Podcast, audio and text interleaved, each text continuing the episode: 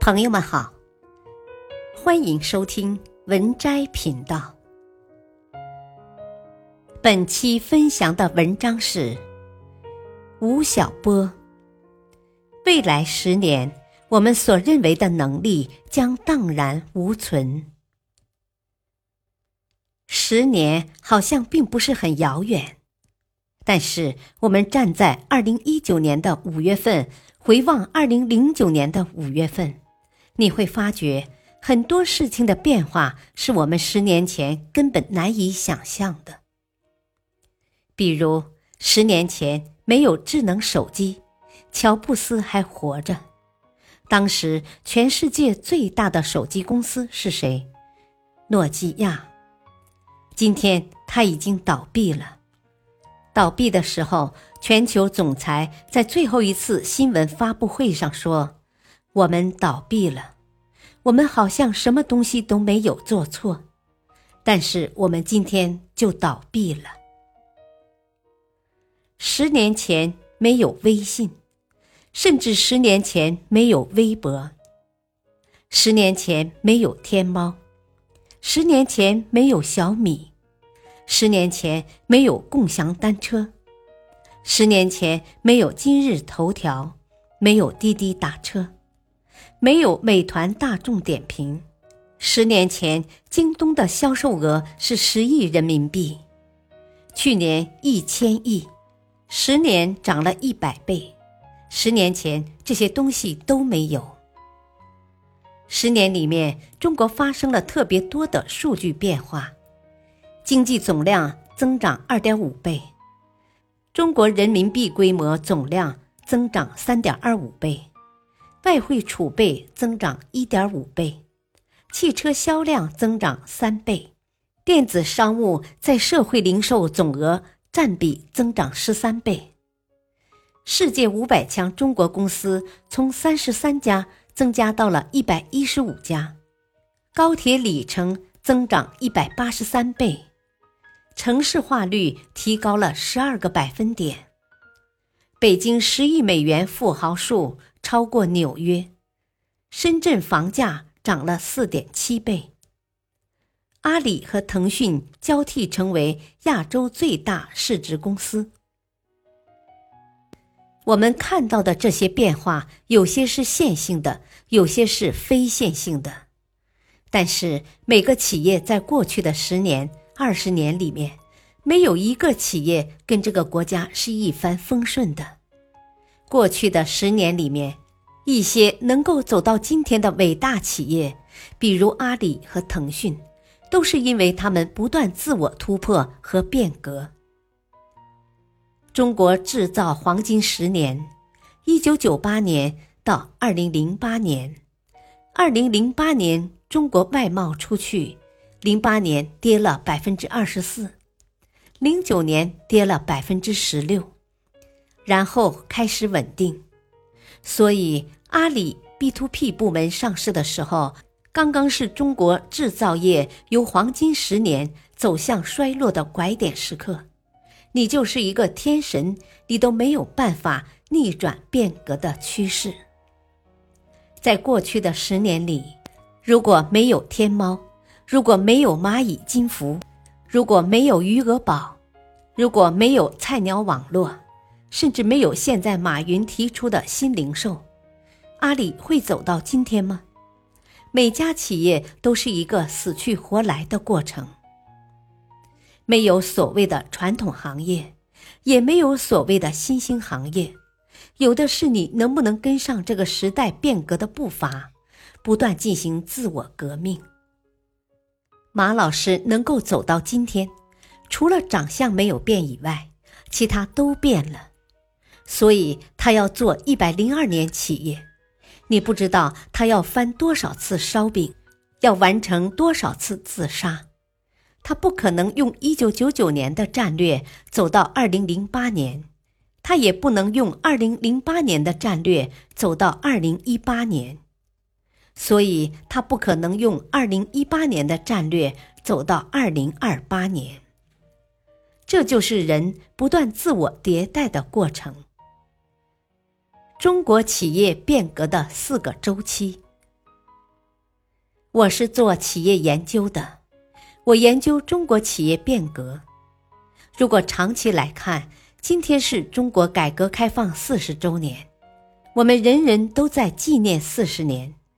今天在座的每个人都是这四十年经济改革的获益者，或者中国绝大多数的公民都是这一轮改革的获益者。但是我要告诉大家，是这四十年中国的改革并不是一个政策逻辑所产生的结果。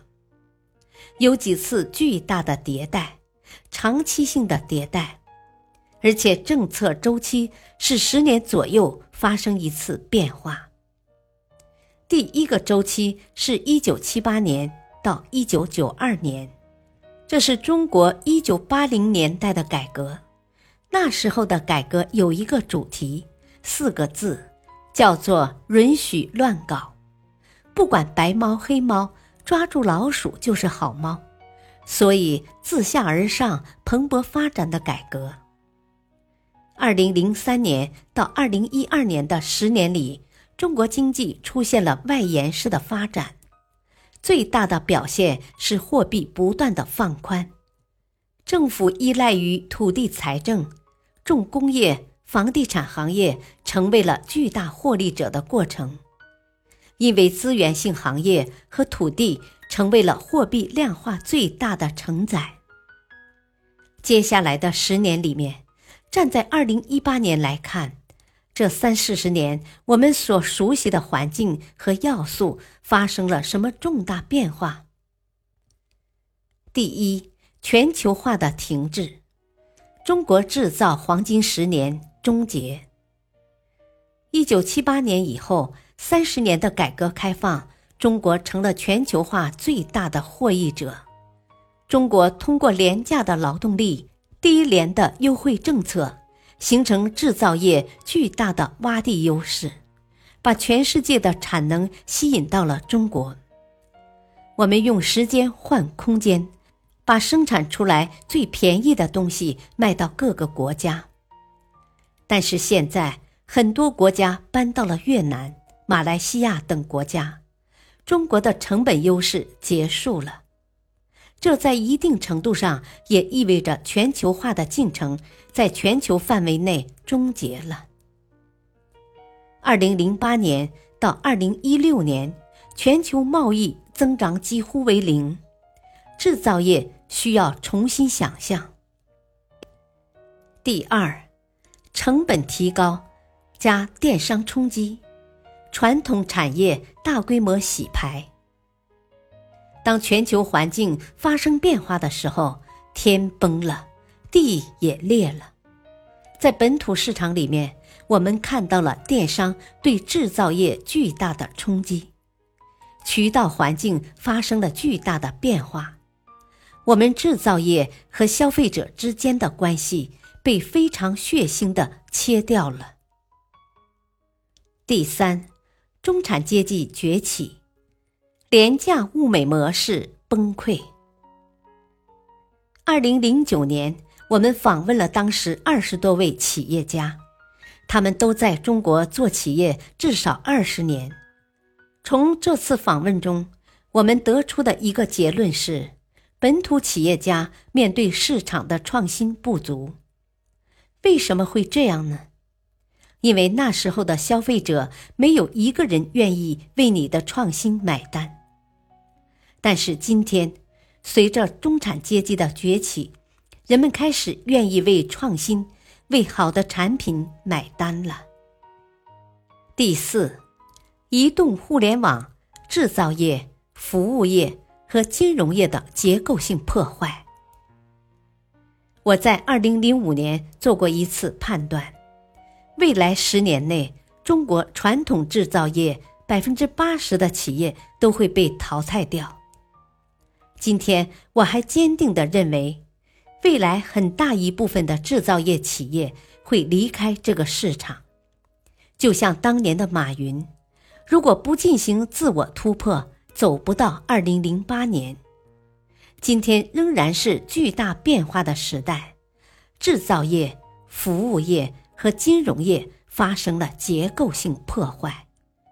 中国产业变革进入下半场。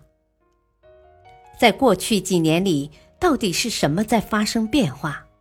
这些变化一定还没有结束，它是正在进行时。第一，媒体突变，从单向传播到社交化传播。一九九五年，我就在《南方都市报》开专栏，当年每一篇稿子我都写得特别认真，收到了很多的读者来信。到了二零一四年，我仍然非常勤奋地写每一篇稿子，但是我收到的信越来越少。我的读者都去哪里了呢？后来我发现他们都去朋友圈了。所以在二零一四年的五月份，我对所有开专栏的媒体说：“从五月八号开始，我不能给你们写专栏了。”我要给自己写专栏，后来就有了吴晓波频道。英国历史学家柏林认为有两种传播模式，一种叫积极自由，你可以在广场上任意发表你的观点；另一种叫消极自由，你有表达的权利，也有离开的权利。在互联网来之前。或者在微信来之前，中国市场没有消极自由的权利。但是今天，你可以拒绝传播，哪怕在广场上天天对你洗脑，你也可以躲在自己的房间里拒绝接受。第二，受众突变，大众消失，圈层出现。今天，无论你卖什么产品。冰箱、空调、洗衣机，在中国都已经没有统一市场，每个人都活在不同的圈层中。这时候，市场实际已经不存在了。每个人会根据自己的年龄、审美、收入、区域特征去选择不同的品牌，所以几乎所有的行业品牌都在彻底细分化。你只要找到喜欢你这个产品的人，你就能做出一家非常好的企业。商品创新的空间十分巨大，这也是为什么中国仍然是一个创新的国家。第三，渠道突变，金字塔的分销模式瓦解，社交快递崛起。二零零二年，我写娃哈哈的时候。它的产销第一，超过可口可乐。当时宗先生做对了两件事情：首先，他在中国做一瓶水，定价一块钱，能够卖到全国、全世界；其次，他把水卖出去以后，还能把钱再收回来。当时我们就发现，在中国地区卖货能够赚到钱。不是靠脑袋往前冲，而是腰往前的人。腰指的就是全国金字塔的分销体系建设。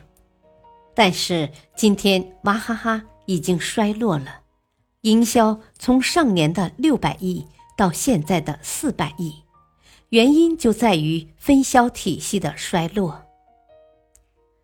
另外，社交成了一个看不见的渠道。去年快速崛起的两家社交电商公司，一家叫拼多多，另一家是杭州的云集微店。还有解决最后一公里的快递，这是一个非常特殊的中国景象。中国每天有多少人在马路上送快递？答案是一千四百万。平均一百个中国人就有一个是快递小哥。天猫最近在跟服装品牌做一个实验：你在天猫下单，原来是购物信息下到仓库，现在是直接把信息送到你附近的专卖店，再由专卖店把衣服送到你的手里。第四，审美突变。从欧美流到中国风，很长时间里，我们面对欧美人有一种自卑感。我们的技术从西方来的，我们的社会从西方来的，我们的商业模式从西方来的。美国人看什么，我们看什么；美国人吃什么，我们吃什么；美国人住什么，我们住什么。而当我们开始崛起的时候，我们开始重新认识中国文化。有没有钱和有没有意识是两回事。当中产阶级自我认识开始崛起的时候，就有人会为东方审美的元素来买单。第五，主流突变，从感性人群到新中产人群。当中产阶级在中国集体出现，今天的消费者进入了理性市场。如果你有一个产品到了中国地区没有卖掉，只能有这么两个原因：第一，你没有讲清楚；第二，你没有站在消费者的立场。二零一八年，重新定义企业的核心能力。回到企业本身，我们要重新定义企业的核心能力，这包括哪些能力呢？第一，重新想象产品力。二零一五年，我写完去日本买一只马桶盖这篇文章以后，马桶盖市场由此从三十多亿的市场容量变成今天两三百亿的市场容量。根据一个行业的发展，一定会发生一件事情——价格大战。但今天在马桶盖市场没有发生，因为在中国买马桶盖的都是中国的新中产家庭，仅仅靠价格战无法说服他们，他们认品牌、认品质。其次，是因为马桶盖自身在迭代。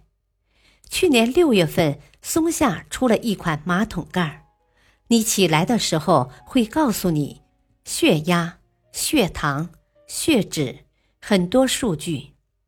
一个简单的产品在不断的迭代，就能逃脱价格竞争的死亡陷阱。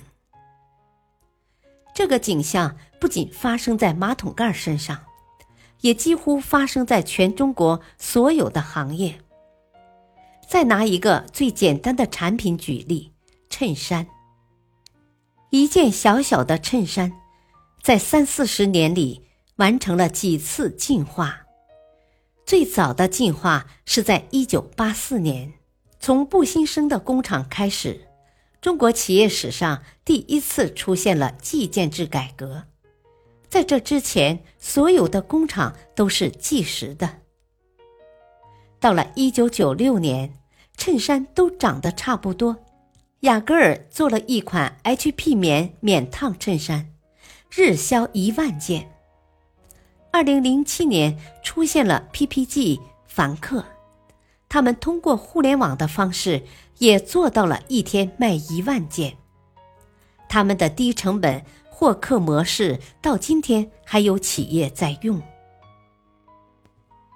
十年以后，衬衫又出现了一个新的变革，就是通过互联网获客，线下量体服务，解决了网购质量很难把握的问题。今年上半年，我又遇到了一个年轻人，他找到了一家大数据公司做分析。开始做线上量体，创业不到半年，成了过去十二个月里中国卖衬衫最快的企业，一天卖三万件衬衫。同时，我们还在美国看到一款纳米衬衫，它会告诉你消耗了多少卡路里，心跳最快是什么时候。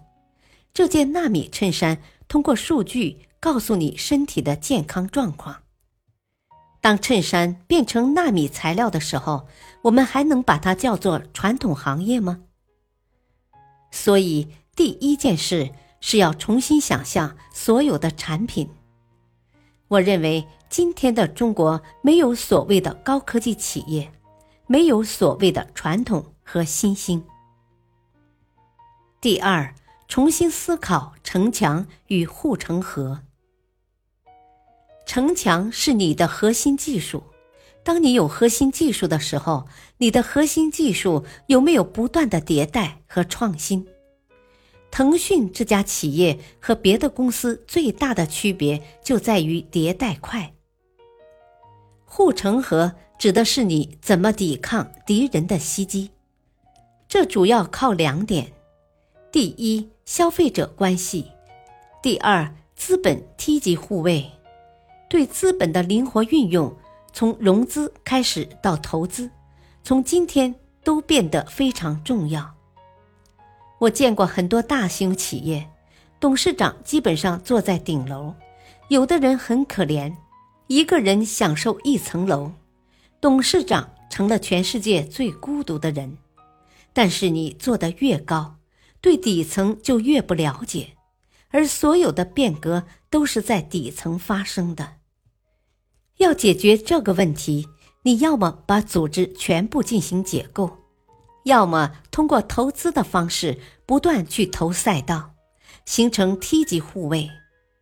现在很多公司设立了产业基金，也是因为同样的原因。今天企业投资做的最大的是阿里巴巴和腾讯，他们也怕，你不知道什么时候出现抖音。什么时候出现快手？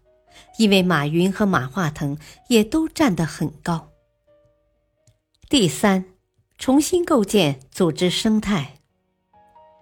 今天所有企业面临的挑战都发生在公司围墙之内，没有一个敌人可以杀死你，除非你已经缺乏抵抗能力。因此，我们在组织上要进行组织的自我革命。张瑞敏过去四年干的最牛的事情，就是重建了海尔的组织生态。在海尔，员工的公司名片都是没有职位的。在海尔的新组织模型当中，只有三个层级，就是平台主、小微主和创客。未来所有的企业都会形成蜂窝式的组织，任何一个小蜂窝的死亡。都不意味着死亡，但同时整个组织又在不断的裂变，而在蜂窝的下面会有一个底板，这是公司的价值观、资本和人才，在底板之上各自为战，失控成长，并且你要坚定执行三新原则：新团队、新治理、新资本。决定方向的最好是八五后，不要用大公司的结构去治理小团队，一定要形成资本关系，让新团队形成新的动力。我写《腾讯传》最大的感慨是，过去二十年影响腾讯命运的产品，QQ、QQ 空间、微信，没有一个是决策者的创意。都是公司下面的人做出来的。腾讯也正是因为有蜂窝式的能力，所以内生性的创新才。第四，起头型公司的出现。二零一一年的三 Q 大战是腾讯最困难的时候，马化腾意识到企业发展到了一个瓶颈期。当时腾讯有一次开会。马化腾给每人发了一张纸。你们在腾讯干了很多年，腾讯有什么核心竞争能力？每人写两条。最终，腾讯的核心能力定下来了：第一，流量；第二，资本。前天，腾讯发布说要封锁所有视频网站，背后的原因就是动了流量。这个维持腾讯帝国最根本的东西，他要聚集更多的流量，要到外面抢流量，绝对不能让你分流量。至于流量怎么变现，原来腾讯是卖 QQ 空间的广告、网络游戏，但是流量还有一个非常大的变现能力，就是资本。所以，腾讯一直在拿流量和资本进行变现。下个月，雷军要在香港上市，大家讨论说这家公司是六百亿美金还是一千亿美金？其实小米手机三百亿美金都很勉强，但是小米手机加上顺为资本，再加上小米生态链，这样的资本架构模式，全世界没有第二家，所以就非常值钱。因为他创造了一种新的企业存在的模式。马化腾和雷军都是典型的起头家，他们是企业家加投资家的新物种，具有两栖型特征。起头家是一个未来百分之九十的企业家都要进化的方向，这必将成为一个全新的企业家范式。下一个十年会发生什么？最后再分享一些对未来的看法。下一个十年极有可能发生的事情：一、养老行业成为中国第一行业。中国经济总量逼近美国，中国城市化人口达到九点四亿，百分之七十的人变成城市人。中国的老龄化人口超过百分之三十，所以十年后中国最大的产业一定不是房地产行业，而是养老行业。养老行业会成为中国的第一大行业。六零七零后，我们在座的各位将成为全球规模最大的高净值群体。我们会买掉全世界所有好的服务，货币增发加剧资产泡沫化程度，也就是你现在的钱如果不通过增值的方式，十年后很可能变得不值钱，这是一定会发生的事情，或者极可能发生的事情。二，起点时刻临近。机器人智力逼近人脑。最近有一部美剧叫做《西部世界》，剧中人和机器人面目全非，无法分辨，机器人本身都不知道自己是机器人。如果未来起点那个时间到来的时候，人的伦理、人对自我能力的理解将发生怎样的变革？未来十年有一件事情会发生，就是我们今天所认为的很多能力，在十年后不再是能力。我前两天有一个医生朋友到美国麻省的医学院去看，回来以后，他跟他的院长说，未来医院的放射科五年到十年内会消失。为什么？因为他在麻省理工学院看到一件事情。医生戴了一个 AR 眼镜，不需要任何的扫描，直接把你的淋巴结全部扫描完成。美国现在的无人驾驶汽车一直没办法上路，一直无法立法通过。什么原因？两个原因。第一，一辆汽车正在开，一边是悬崖，一边是一个妈妈带着小孩儿如果是人的话，会选择避让。人就掉到悬崖，如果是无人驾驶汽车，一定会直接撞过去。那么，这是车杀了孩子，还是你杀了孩子？第二，无人驾驶汽车一旦被立法上路的话，一批被改变的不是家庭轿车，而是运货车。美国货车司机三百万人，中国八百万。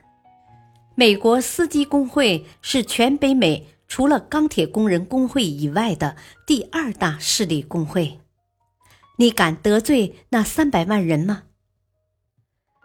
这些技术变革，一方面面临伦理问题，另一方面面临到社会问题。所以未来十年一定是比刚刚过往的十年更精彩的十年。三，中心化的互联网会消失，万物联网时代到来。最近区块链很火，如果你在二零零八年买了一个比特币，如果一元买比特币，最高涨到两万，一元涨到两万，现在大概是八千多。US 出来了，又涨回去了，所以过去十年。赚钱最多的不是买腾讯的股票，而是买比特币。未来十年里，今天这样中心化的互联网一定会以某种方式，在某个时间点，被以区块链为代表的去中心化的互联网思维所迭代和革命，这是一定会发生的事情。四，新能源革命。石油时代会终结，中东有一天可能会变成骆驼统治的地区。五，创业革命，百分之七十的现有品牌会消失。最后，在结束之际，我还是想跟大家分享汤因比的这段话，这是英国最伟大的历史学家汤因比在他的历史研究中。研究了人类二十九个文明兴衰可能性得出的结论。他说：“一个文明怎么能够延续几百年、上千年？对一次挑战做出了成功应战的创造性的少数人，必须经过一种精神上的重生，方能使自己有资格应对下一次、再下一次的挑战。”希望我们一起能够经受时代和技术给我们带来的下一次和再下一次的挑战。本篇文章选自微信公众号“经典文摘集锦”。感谢收听，再会。